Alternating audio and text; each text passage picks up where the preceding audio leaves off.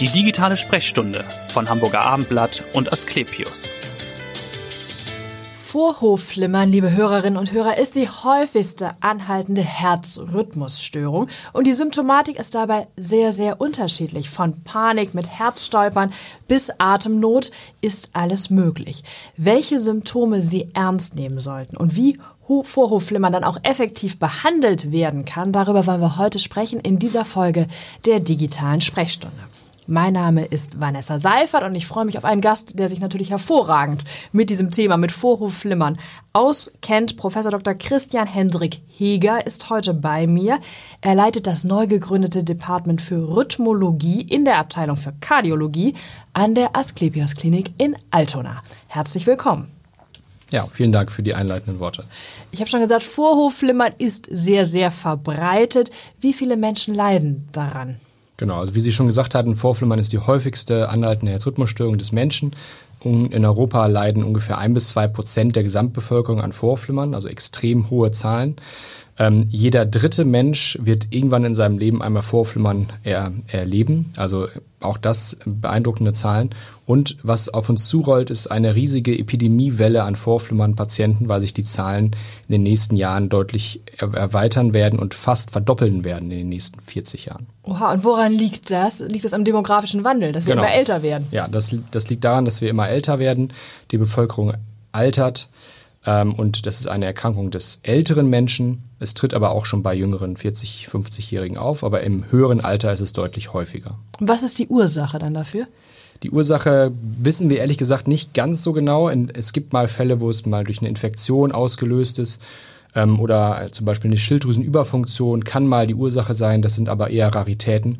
Häufigst ist es so, dass wir es gar nicht wissen, wo es herkommt ähm, oder was letztendlich der Trigger ist. Wir wissen nur die Stelle, im Herzen selber, wo es meistens herkommt, und das sind die sogenannten Lungenvenen.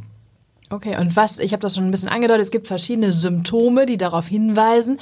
Welche sind wirklich Warnsignale? Wo muss man sagen, ah, da stimmt was nicht? Ja, auch da ist es sehr, sehr variabel. Vorflimmern ist da so wie so ein Kolibri. Es gibt Patienten, die es überhaupt gar nicht spüren und dann fällt es irgendwann mal durch ein EKG auf, dass jemand schon jahrelang Vorflimmern hatte. Es gibt aber auch Patienten, die es sehr, sehr intensiv spüren und jede einzelne Episode dann sehr stark verspüren und merken. Ähm, die Symptome, die diese Patienten dann haben, sind äh, Luftnot, Herzrasen, Herzstolpern.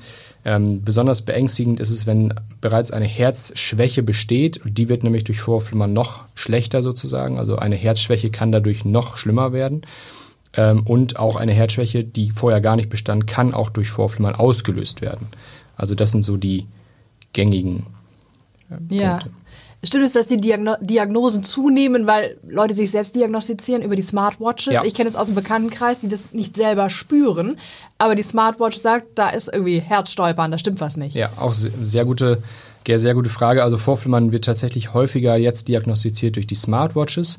Was aber auch der Klassiker ist, sind Patienten, die einen Bluthochdruck haben, regelmäßig ihren Blutdruck mit einem Messgerät zu Hause messen und dieses Messgerät gibt dann immer an, Rhythmusstörung oder kann nicht den Druck richtig messen. Und das ist auch häufig ein Grund dafür, dass die Patienten dann zu uns kommen, weil dann äh, die Fehlmessung dieses Gerätes quasi Vorflimmern nachweisen mhm. kann. Jetzt ist natürlich immer die Gretchenfrage, wie wird das behandelt, was kann man tun? Und wir hatten schon mal eine Folge auch mit einem Kollegen zum Thema Katheterablation, was ja so ein bisschen der Goldstandard ist in der Behandlung. Vielleicht können Sie noch mal kurz als Erinnerung für die treuen Hörer sagen, was genau ist das, dieses Verfahren? Genau, also die Katheterablation ist heutzutage ähm, das effektivste Verfahren zur Behandlung von Vorflimmern. Man kann Vorflimmern auch mit Medikamenten behandeln. Äh, das ist aber nicht besonders effektiv und ähm, häufig ist es auch so, dass man diese Medikamente dann dauerhaft nehmen muss und dann eben an den Nebenwirkungen auch leiden kann.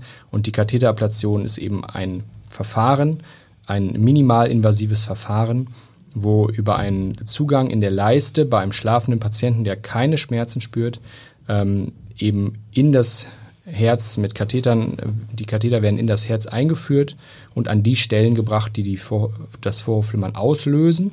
Und diese Stellen werden dann isoliert. Und das sind die sogenannten Lungenvenen und die werden elektrisch isoliert. Das heißt, die Lungenvenen sind weiterhin vorhanden, aber sie können nicht mehr elektrische Signale überleiten auf den Vorhof und damit Vorhofflimmern auslösen. Und wie nachhaltig erfolgreich ist das? Also hält das mehrere Jahre oder für immer? Im Idealfall hält das für immer. Es gibt, ähm, wir haben noch nicht 100 Prozent ähm, diese Rhythmusstörung verstanden. Es gibt immer noch einige Prozent, die man eben auch damit nicht komplett heilen kann. Aber ein Großteil der Patienten profitiert sehr stark davon. Und ähm, das ist auch aktuell das effektivste Verfahren dafür. Aber darüber wollen wir jetzt noch sprechen. Es gibt auch ein innovatives Verfahren, das Sie jetzt auch etabliert haben. Vielleicht können Sie noch mal erklären oder erklären, was das ist im Unterschied auch zu der Katheterablation. Genau, also ich, ich mache, ich kann das Feld seit knapp 15 Jahren ähm, äh, begleiten. Also ich mhm. habe ähm, in St. Georg bei Professor Cook angefangen mit äh, dieser, dieser, diesen Art Eingriffen. Das nennt sich ja Pulmonalvenenisolation. Und damals war es so, dass wir für so einen Eingriff knapp vier bis fünf Stunden gebraucht haben.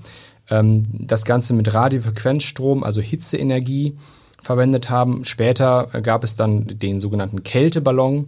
Da konnte dann Kälteenergie verwendet werden und da waren wir auch deutlich schneller, also knapp zwei Stunden mhm. bis eine Stunde zum Teil für diesen Eingriff. Und heutzutage haben wir was ganz Neues. Das ist die sogenannte Pulse Field Ablationsmethode, die Elektroporation nennt man sie auch.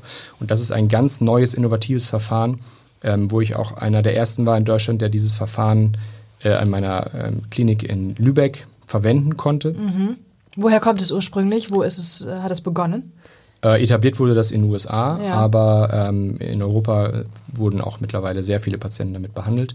Insgesamt weltweit wurden 40.000 Patienten heute behandelt. Mhm. Und dieses neuartige Verfahren hat eben die Besonderheit, ähm, dass weder Hitzeenergie noch Kälteenergie verwendet wird, um letztendlich diese Lungenvenen zu isolieren, sondern es wird ein elektromagnetischer Impuls gesetzt, der in wenigen Millisekunden die Lungenvenen isolieren kann. Und das ist eben was ganz, ganz Neues, sodass wir letztendlich diese Prozeduren, die wir da machen, die Pulmonalvenenisolation, auf knapp 20 bis 25 Minuten reduzieren können und dadurch eben sehr, sehr effektiv und sicher und schonend für unsere Patienten sind. Ja, das ist also im Grunde der große Vorteil. Die Frage ist ja, was hat der Patient besonders davon? Es ist also deutlich schneller als die Verfahren vorher und natürlich schonender. Schonender und sicherer, es gibt weniger Komplikationen. Und ja. eine ganz besondere Besonderheit, die ich noch gar nicht erwähnt habe, ist, dass dieses Verfahren selektiv ist für Herzmuskelzellen.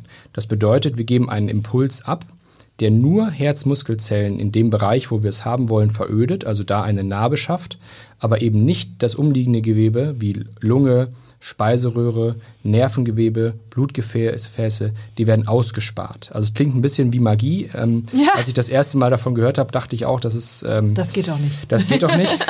aber letztendlich, ich habe es jetzt in knapp 150 Patienten auch schon selber äh, durchgeführt und kann berichten, dass es sehr, sehr sicher, sehr effektiv und sehr schonend für unsere Patienten ist. Und noch wird das nicht an so vielen Kliniken angeboten, das muss man sagen. Also Sie haben, glaube ich, Ihr erster Patient, der jetzt im Januar kam, der ist knapp 400 Kilometer gefahren, um das überhaupt hier machen zu lassen. Genau, also wir hatten die Möglichkeit, das neue System hier in Altona zu etablieren. Wir sind damit eines der ersten Zentren in Norddeutschland mit diesem Verfahren und ähm, einige Patienten haben eben davon schon erfahren und so, dass mein erster Patient direkt nach der Gründung des neuen Departments kam direkt von über 400 Kilometer angereist, damit wir dieses Verfahren an ihm durchführen konnten. Und jetzt habe ich letzte Woche einen Patienten auch bekommen aus äh, Fehmarn, also sowohl was äh, den Westen Deutschlands angeht, als auch den Osten, haben wir einige Patienten, die ausschließlich für dieses Verfahren zu uns kommen und sich aus hier allen sehr, Richtungen sozusagen. Genau, aus allen nach Richtungen Altona. nach Altona. und wir können hier sehr sicher und effektiv unsere Patienten behandeln.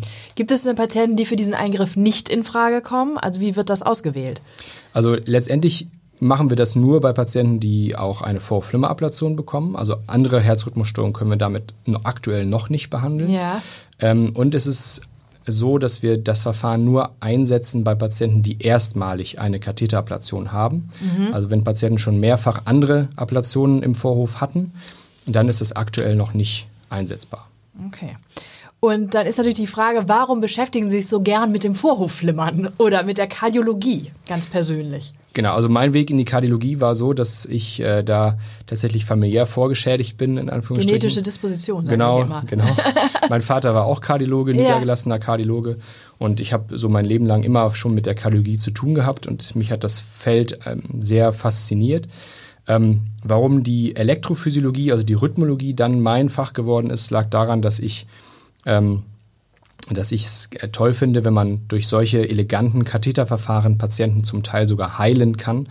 Und ähm, das ist eben die Besonderheit an den Herzrhythmusstörungen, dass wir das heutzutage schaffen können. Ja, und dass es so äh, extra Abteilungen gibt für Rhythmologie, das setzt sich jetzt zunehmend durch. Ist das ein neuer Trend? Also das, das Feld ist mittlerweile so groß geworden. Also wir können so viele verschiedene Herzrhythmusstörungen mittlerweile mittels Katheterablation äh, behandeln. Also wir können eigentlich jede Herzrhythmusstörung, die es gibt, mittels Katheterablation behandeln.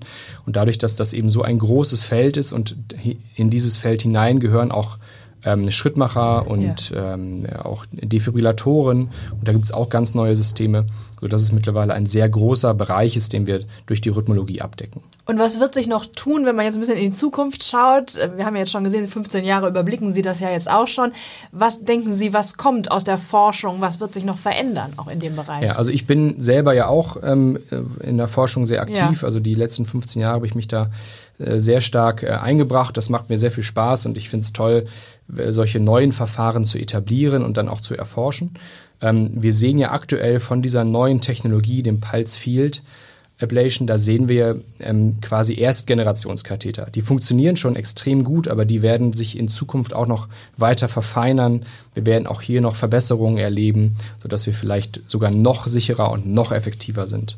Also da erwarten wir einiges in der Zukunft. Gute Aussichten auf jeden Fall für alle, die das betrifft. Schön, dass Sie da waren. Vielleicht ganz persönlich zum Schluss nochmal. Sie waren lange in Lübeck, Sie haben das schon gesagt, an der Uniklinik, aber immer in Hamburg gewohnt. Ne? Das genau. spricht natürlich für Hamburg. Ja, das stimmt. Also ich habe äh, tatsächlich in Hamburg ähm, in St. Georg ähm, angefangen mit der Kardiologie mhm. über viele Jahre. Dann bin ich nach Lübeck gegangen, ähm, bin da Oberarzt geworden, ähm, stellvertretender Klinikdirektor äh, dort gewesen, habe aber die ganze Zeit über in Hamburg gewohnt und gelebt und bin jetzt eben ähm, aus familiären Gründen und weil ich die Hansestadt so liebe, zurückgekommen nach ähm, Hamburg-Altona, äh, lebe auch dort äh, vor Ort und ähm, habe einen sehr kurzen Arbeitsweg heutzutage. Das hilft auch. wo trifft man Sie, wenn Sie nicht in der Klinik sind? An der Elbe dann? Ich bin auch mal an der Elbe. Ich bin meistens mit meiner Familie unterwegs. Ich habe drei äh, relativ kleine Kinder noch und eine Frau, mit der ich dann auch viel Zeit in Hamburg, Othmarschen, Ottensen und Altona erleben darf. Vielen Dank, dass Sie da waren und so wunderbar aufgeklärt haben über diese neue Technik und diese, dieses neue Verfahren und hören Sie gerne wieder rein in die nächste digitale Sprechstunde. Vielen Dank. Danke Ihnen. Vielen Dank. Weitere Podcasts vom Hamburger Abendblatt finden Sie auf abendblatt.de slash podcast.